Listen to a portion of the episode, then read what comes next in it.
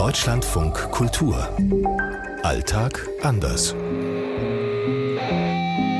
Es ist 9.40 Uhr in Nairobi. Hier in Prag ist es 7.40 Uhr.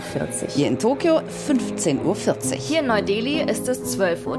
22.40 Uhr in Los Angeles. Heute Hauptstadt. Washington ist als Regierungssitz natürlich schon bedeutend. Tokio und der Ballungsraum Tokio ist ja der größte Ballungsraum der Welt. Insofern ist schon klar, das ist nicht nur das Zentrum des Landes, sondern auch einer ganzen Region. In Kenia ist schon die Hauptstadt Nairobi wirklich das absolute Zentrum. Also hier wird die Politik gemacht und hier wird auch oft das Geld verdient. In Indien ist es schon so, dass die wichtigste Stadt tatsächlich die Hauptstadt ist, also Neu-Delhi, weil hier konzentriert sich einfach alles. In Tschechien hat die Hauptstadt Prag auf jeden Fall eine ganz große Bedeutung. Viele Tschechinnen und Tschechen, die woanders wohnen, die sagen schon anerkennend, dass Prag einfach eine wundervolle Stadt ist. Aber es gibt auch viele andere schöne kleinere Städte in Tschechien und auch viele andere Regionen, also nicht nur Böhmen, sondern auch im Südosten, Mähren oder das tschechische Schlesien im Nordosten.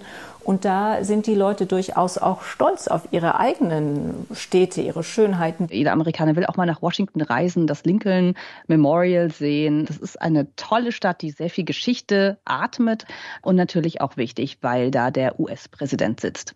Aber in den USA sind eben die Bundesstaaten, haben eben starke Selbstverwaltungsrechte und in vielen Fragen dürfen die Bundesstaaten selbst entscheiden.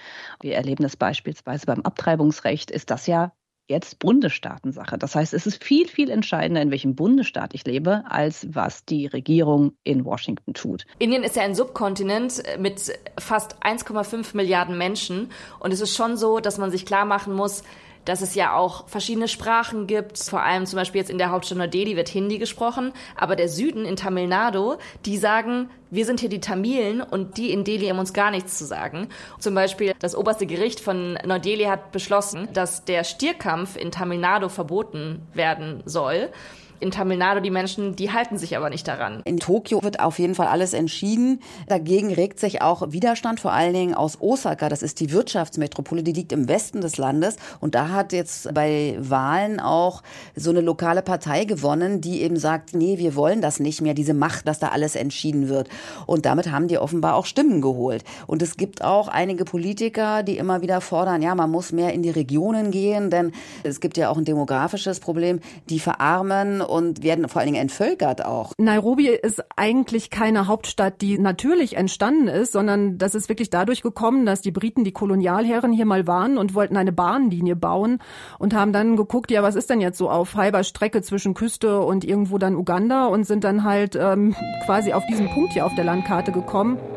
Antje Dikans, Nairobi. Aus Tokio, Katrin Erdmann. Aus Los Angeles, Katharina Wilhelm. Charlotte Horn aus Neu-Delhi. Aus Prag, Marianne Allweis.